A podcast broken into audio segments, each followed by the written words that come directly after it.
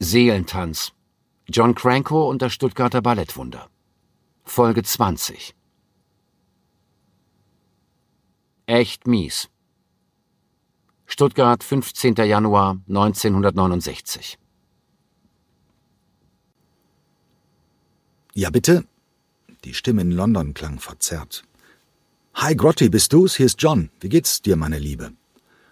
Als Elizabeth Dalton bei ihrem letzten Besuch in Stuttgart auf Crankos Frage, wie es ihr gehe, geantwortet hatte, Grotty, Englisch für mies, hatte die Bühnenbildnerin ihren Spitznamen weg.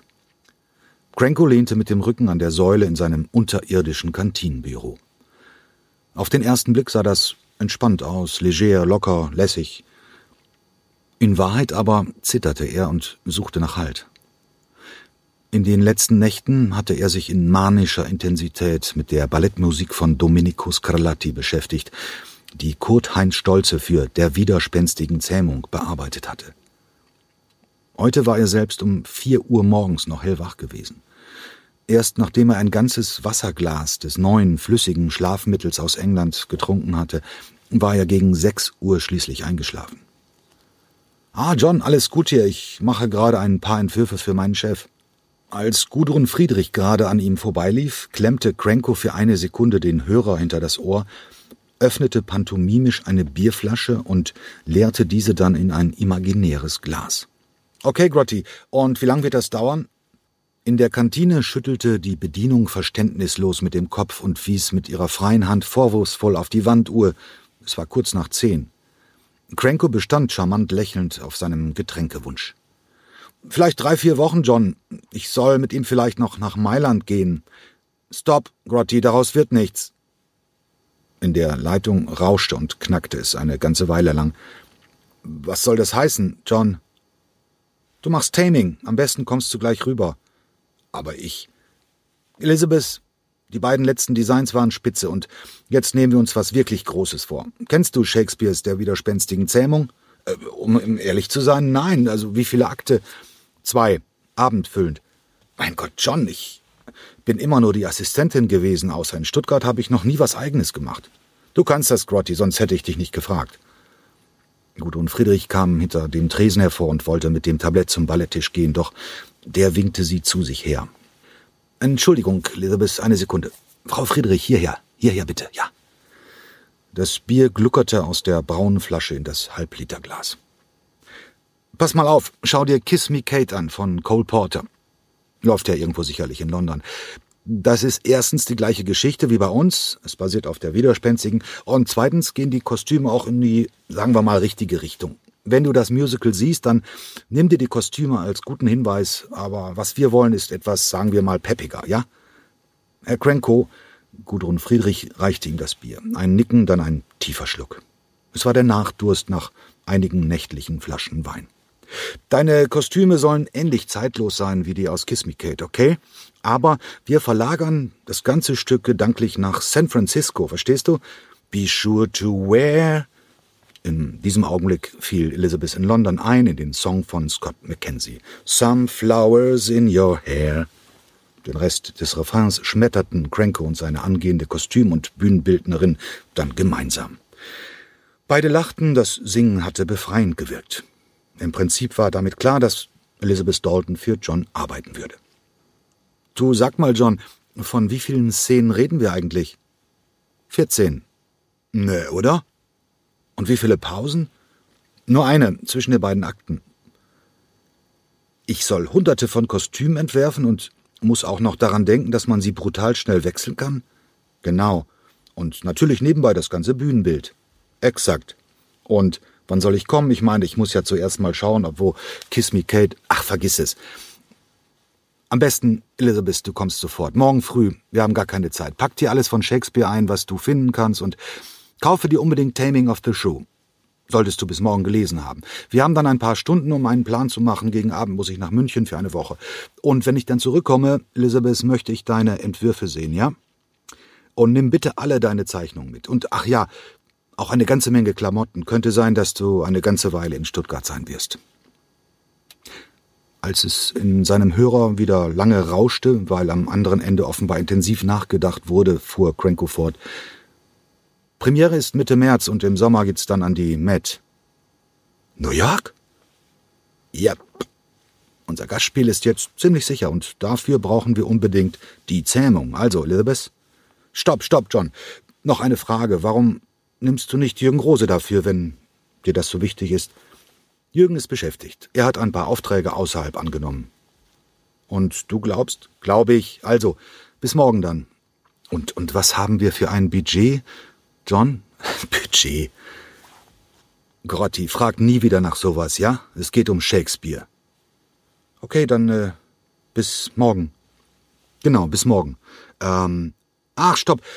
Und wenn's geht, geh noch kurz zu Harold's und hol mir Lammfett, ja? Ich will mal wieder was Gescheites kochen. Auf der Polizeiwache in der Stuttgarter Innenstadt herrschte routinierte Betriebsamkeit. Zwei Beamten hackten mit Zweifingersuchsystem Zeugenaussagen in ihre Schreibmaschinen. Ein anderer Polizist telefonierte mit gedämpfter Stimme und im Eingangsbereich hatte der diensthabende Wachtmeister die ungeliebte Sprechstunde übernommen. Zum Glück nur noch eine Kundin, der große Andrang war vorbei. Eine Rentnerin zog gerade ein amtliches Schreiben aus einem braunen Umschlag. Bevor sie ihr Anliegen vortragen konnte, öffnete sich die Tür und ein schwarz-weiß gefleckter Hund stand plötzlich schwanzwedelnd im Raum. Kurz darauf folgte ein Mann mittleren Alters, groß, mit Trenchcoat und langen braunen Koteletten. Seine blauen Augen blitzten, als er fragte, Guten Tag, ich möchte meinen, Sie sind gar nicht an der Reihe. Außerdem, Ihr Hund hat hier nichts zu suchen, unterbrach ihn der Polizist trocken. Er beugte sich bereits über die Dokumente der Frau. Entschuldigung, bin ich denn hier richtig, um meinen Führerschein abzuholen? insistierte der Mann mit britischem Akzent und riesiger Nase. Bitte verlassen Sie die Wache. Hunde sind hier verboten. Danach können wir gerne reden. Artus, du bist hier illegal. Komm. Der Mann verließ mit seinem Hund den Raum. Der Polizist schaute das Schreiben an und schickte die Dame zum zuständigen Einwohnermeldeamt. Die Tür ging erneut auf und der Mann, jetzt hundelos, legte seinen Personalausweis auf den Empfangstresen. Jetzt also. Bin ich hier richtig, um meinen Führerschein abzuholen, Herr Kommissar? Wachtmeister bitte. Dann schauen wir mal. Er nahm den Ausweis und begann in einem alphabetisch geführten Aktenordner zu blättern. Als er beim Buchstaben C angekommen war, stach dem Polizeibeamten plötzlich ein scharfer Geruch in die Nase. Er schaute auf. Sind Sie verrückt? Wieso? Weil das Rauchen hier auf der Wache strengstens verboten ist. Der Mann starrte ihn wortlos an. Was glauben Sie eigentlich? Aber sofort nach draußen. Wenn Sie Ihre Zigarette weggeworfen haben, kommen Sie wieder. Ihr Führerschein ist hier. Die Halsschlagader des Mannes war merklich angeschwollen. Reden ist verboten, Hunde sind verboten und rauchen darf man auch nicht. Wissen Sie was, Herr Wachtmeister? Dann zog er ein weiteres Mal an seiner Zigarette, verteilte den Rauch im ganzen Wartesaal und sagte beim Wettgehen Behalten Sie ihn. Tatsächlich sollte der Mann seinen Führerschein nie mehr abholen. Wir hatten gestern gesagt, dass Marcia gerade ausschaut ins Publikum. Ballettmeisterin Anne Williams hielt beharrlich an ihrer Meinung fest. Stimmt's, Georgette? Georgette Singoridis, die deutsch-griechische ehemalige Tänzerin, die jetzt als Choreologin nicht nur die früheren Aufführungen rekonstruierte, sondern die aktuellen Inszenierungen notierte, schüttelte den Kopf. Kann mich nicht daran erinnern, Anne, sonst wüsste ich das. Marcia Hade stimmte Georgette zu. Genau, das war nicht so. Doch, du musst ins Publikum schauen, Marcia. Ihr Ton wurde jetzt spitz und scharf. Aber warum denn, Anne? fragte die prima Ballerina.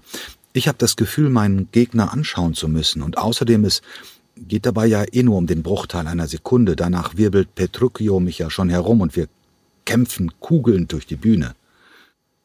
Wenn ich's euch sage, das hatten wir gestern so entschieden. Schluss. Also bitte nochmal von vorn. Ab dem Moment, wenn Ricky versucht, dich zum zweiten Mal zu küssen. Katharina reißt sich los, klettert durch Petruccios Beine, hält seine Hände dabei fest, reißt daran und Petruccio macht einen Salto nach vorn und kracht mit dem Rücken auf den Boden, ja? Katharina lacht, zweimal die schnelle Beinabfolge auf die, da, da, da, da. Katharina steht auf Spitze, dann reißt Petruccio so von den Beinen und Katharina landet auf dem Arsch. Also bitte Lore. Entschuldigung, Anne, meldete sich Marcia noch einmal. Ich finde nicht, dass. Fuchsteufelswild baute sich der General, wie Ann Williams vor allem von den Tänzerinnen genannt wurde, vor der deutlich kleineren Brasilianerin auf. Wenn ich dir sage. Stopp, Ann! Sofort! Cranko hatte unbemerkt den Ballettsaal betreten und schoss seinerseits auf die Ballettmeisterin zu, die kleinlaut in sich zusammensank. Hör sofort auf damit. In diesem Ton redest du mit keinem aus der Kompanie und mit Marcia redest du überhaupt nicht mehr. Ich bin der Einzige, der das noch tut. Du lässt sie ab sofort total in Frieden, okay? Sie weiß, was sie tut. Sie tut immer das Richtige. Aber, Ann Williams versuchte aufzubegehren. Nichts aber, setz dich. Ich mach weiter. So, und jetzt beginnen wir die gleiche Szene, von der Ann gesprochen hat, nochmal von vorn, aber schon eine ganze Weile vorher, okay? Mit deinem Auftritt, Egon. Oh Mann. Der blonde Däne stand umständlich von seinem Platz auf dem Boden vor dem Spiegel auf und rollte übertrieben mit den Augen. Ich hasse Gremio. Die anderen lachten. Er konnte sich noch immer nicht damit abfinden, mit dieser Rolle des alternden, dauererkälteten, permanent niesenden und tollpatschigen Kavaliers, der um die Gunst Katharinas buhlte. Genau wie seine beiden Leidensgenossen Hortensio, der von dem jungen Amerikaner John Neumeier getanzt wurde, und Lucentio, den Heinz Klaus verkörperte. Alle drei wollten um die Hand einer der beiden Töchter des reichen Edelmannes Baptista aus Padua anhalten, der lieblichen, wunderschönen, sanftmütigen Bianca. Doch zuerst musste Baptista sein größeres Problem lösen, seine widerspenstige, ganz und gar unausstehliche ältere Tochter Katharina unter die Haube zu bringen. Die halblebigen Versuche der drei verschrobenen Kavaliere, Katharina zu bändigen, gingen, wie zu erwarten, in die Hose. Sie zogen sich in der Auseinandersetzung mit der gemeingefährlichen Katharina nacheinander schmerzhafte Blessuren zu. Als die drei den chauvinistischen Frauenschwarm Petruccio kennenlernten, entstand ihr Plan.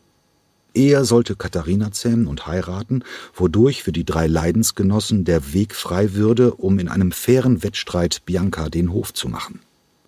Cranko hatte das Ballett von allen unnötigen und komplizierten Nebenschauplätzen der Komödie Shakespeares befreit und sich allein auf den dramaturgisch roten Faden beschränkt.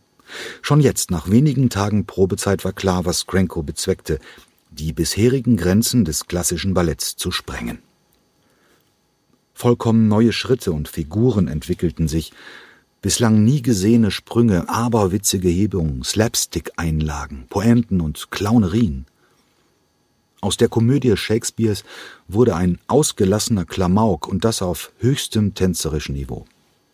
Egon Matzen war dazu verdammt, als Gremio über seinen bodenlangen Gehumhang zu stolpern und zu nervtötend falschen Flötentönen aus dem Orchester als Musikanten Pantomime mit unbeholfenen Sprüngen und unkoordinierter Beinarbeit für Lacher zu sorgen.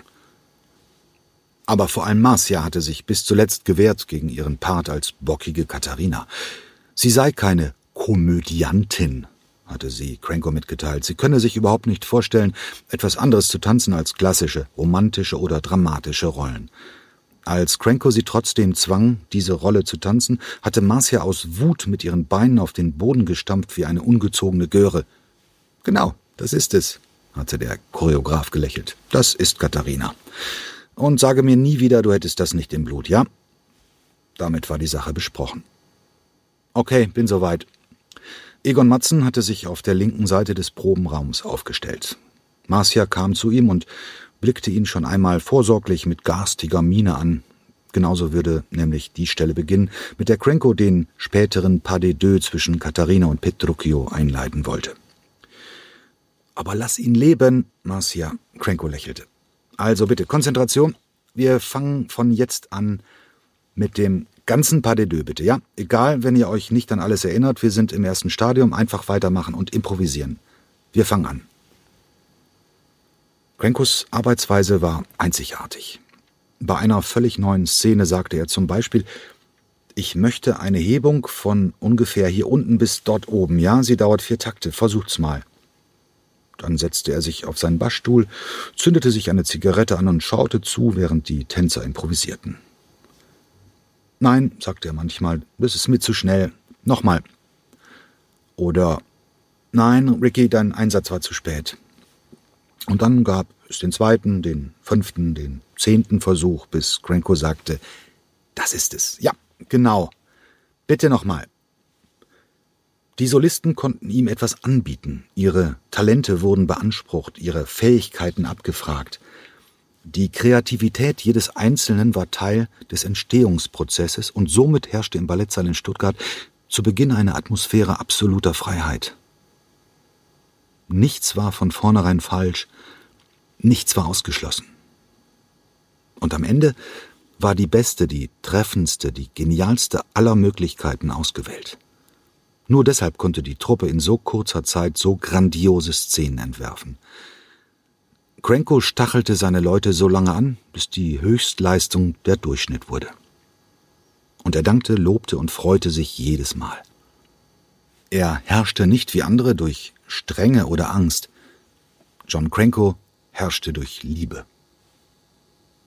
Also bitte, Lore. Un, deux, trois, quatre.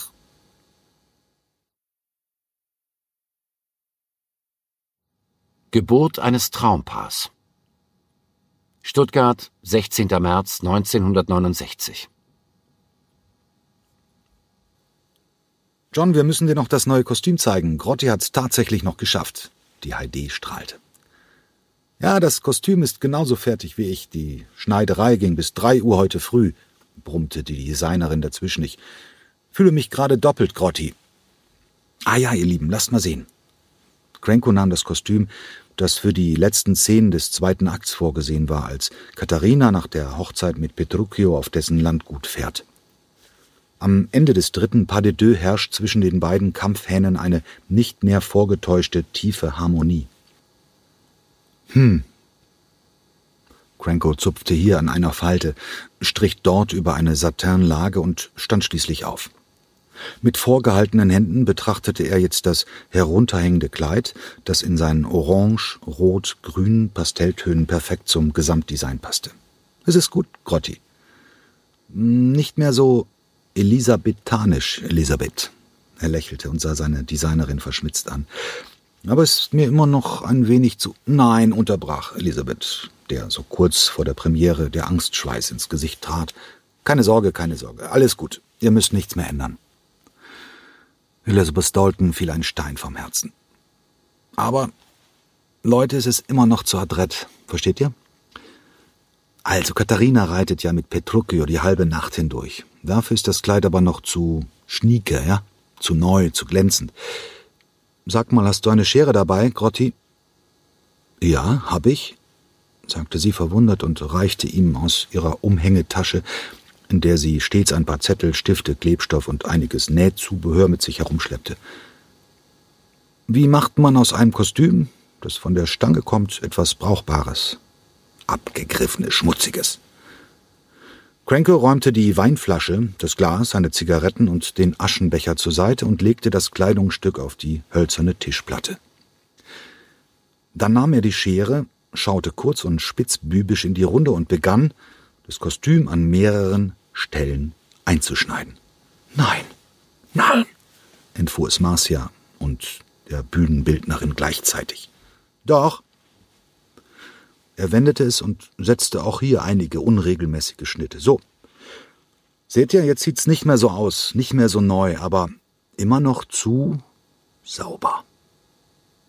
Er richtete sich auf, schaute sich im Raum um, ging zu einem der Nebentische und nahm sich zwei Gewürzspender, die aufrecht dort gestanden hatten. Mit schreckensgeweiteten Augen verfolgten die beiden Frauen, was jetzt passierte. Cranko öffnete den Verschluss der größeren der beiden Flaschen und träufelte großzügig Tomatenketchup auf das Kleid. Von beiden Seiten. Ebenso hielt er es mit dem Hausmachersenf, den er zunächst auf das Kleid kleckste und dann zusammen mit dem Ketchup mit bloßen Händen in den Stoff rieb. Und schließlich nahm er den Aschenbecher, entfernte die Stummel und kippte die Asche auf die noch feuchten gelbroten Stellen des Kleids. Nachdem er sich vom ordnungsgemäßen Zustand seiner Kreation überzeugt hatte, indem er das Kleid wieder vor sich hielt, strahlte er über das ganze Gesicht. Jetzt ist es perfekt, Leute. Ich gehe mir mal die Hände waschen. Bis gleich. Seit diesem denkwürdigen Tag sollte das Katharina-Kostüm für den letzten Teil des zweiten Akts in der widerspenstigen Zähmung niemals mehr gereinigt werden. Hortensio, getanzt von John Neumeier, spielte auf seiner Laute für die angebetete Bianca, die ihm keck von ihrem Balkon aus zusah und warf ihr als Liebesgeschenk seinen Fächer zu. 16 Sekunden. Dann Lucentio, Heinz Klaus. 22 Sekunden für seinen Bezirksversuch mit einer Rose. Und schließlich Egon Matzen als Gremio, der tollpatschige Schussel mit seinem überlangen Umhang, über den er gleich zu Anfang stolperte. Bis sein Lederhandschuh auf Biancas Balkon landete, waren weitere 28 Sekunden verstrichen. Dann ein kurzes Gerangel zwischen den Rivalen, gefolgt vom ersten Auftritt Katharinas, die den Inhalt eines Nachttopfes auf die drei Freier schüttete. Exakt zehn Sekunden. Dann Auftritt des unglückseligen Vaters der beiden so unterschiedlichen Töchter. Ein weiteres, dreifaches, schmeißfliegenhaftes Umwerben der schönen Bianca, bis Katharina dem Gesäusel ein rasches Ende bereitete. Sie verprügelte Hortensio, Lucentio und Gremio und schlug sie in die Flucht. Das Publikum lachte und klatschte, vereinzelt ging die Begeisterung schon jetzt zu Beginn des Balletts in eine Art verfrühtes Toben über. Fast alle entscheidenden Charaktere waren vorgestellt, nebst ihren Beziehungen, Neigungen und Abneigungen. Es war eine Lektion, wie man eine unglaublich komplizierte Geschichte allein durch den Tanz erzählte, und das in zwei Minuten und dreißig Sekunden. Die große Freiheit, die Krenko seinen Tänzern bei den ersten Proben ließ, sie wurde Schritt für Schritt minimiert. Nach der Generalprobe gab es keine Luft mehr für Improvisation. Aus dem unendlichen Spektrum der Möglichkeiten war die einzig richtige übrig geblieben. Danach herrschte strenge Disziplin. Am Ende war es bei Krenko immer so. Leicht. Kinderleicht. In den drei Duetten der Zähmung hatte Krenko dem Genre eine ganz neue Bedeutung gegeben. Selbst dann, wenn ein Betrachter nur diese wenigen Minuten anschaute, konnte er den Kern der Erzählung verstehen, das Konzentrat Shakespeares. Zu Anfang des ersten Pas de deux ist Katharina noch die Stärkere. Am Ende immerhin überrascht von der Hartnäckigkeit und dem Charme Petruchius. Im zweiten Pas de deux ist die widerspenstige emotional schon fast auf die Seite des einzigen Mannes gewechselt, der ihr Paroli bieten kann. Petruchius zum Stärkeren geworden. Und im letzten, im dritten der drei Duette entsteht schließlich ein Gleichgewicht der Kräfte. Es entstehen Vertrauen und Liebe. Krenko hatte ein weiteres seiner Meisterwerke geschaffen. Zusammen mit Romeo und Julia und Onegin war der widerspenstigen Zähmung der Gipfel einer ganzen Kunstform und möglicherweise ihr Abschluss.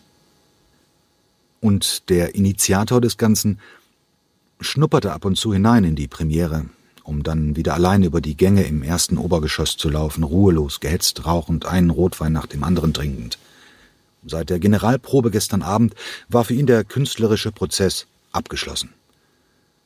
John Cranko hatte in seinen eigenen Worten das Werk herausgekotzt. Welch ein unschöner Begriff für eine so wundervolle Sache wie dieses Ballett. Aber Cranko zerstörte regelmäßig die Brücke hinter sich, eilte stets nach vorn und schaute sich nicht einmal um.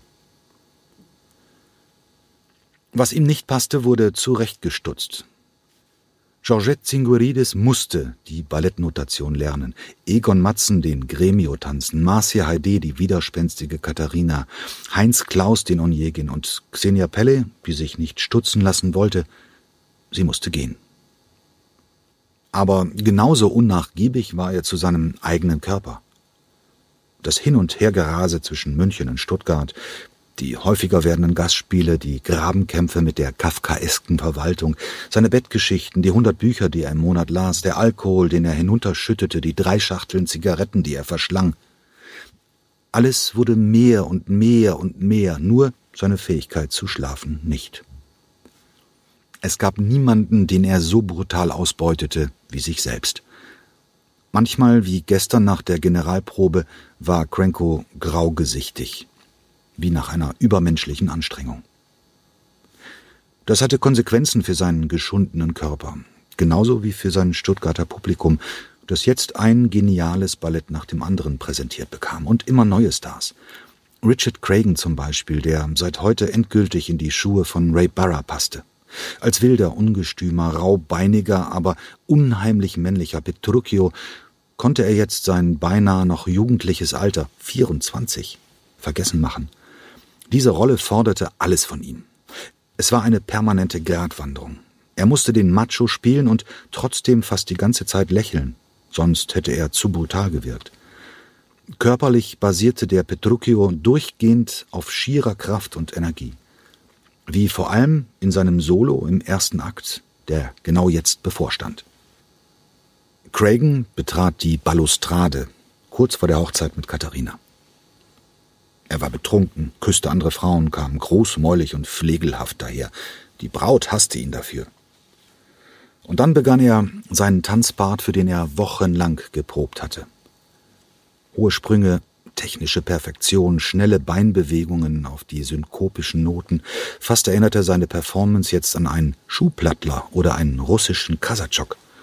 Er tanzte in großen Bögen über die ganze Bühne, vorbei an der staunenden Hochzeitsgesellschaft, zu dem das Corps de Ballet sich zusammengetan hatte. Und dann ging es los. Atemberaubend, nicht nur für Richard Cragen selbst, sondern auch für die Zuschauer. Von rechts kommt zuerst ein GT. Cragen warf sein rechtes Spielbein in Richtung Bühnenmitte, dann folgte eine kleine einleitende Drehung in der Luft, so war sein Körper bereits im Zustand der Kreiselbewegung, bevor er jetzt diesen ungeheuren Sprung initiierte.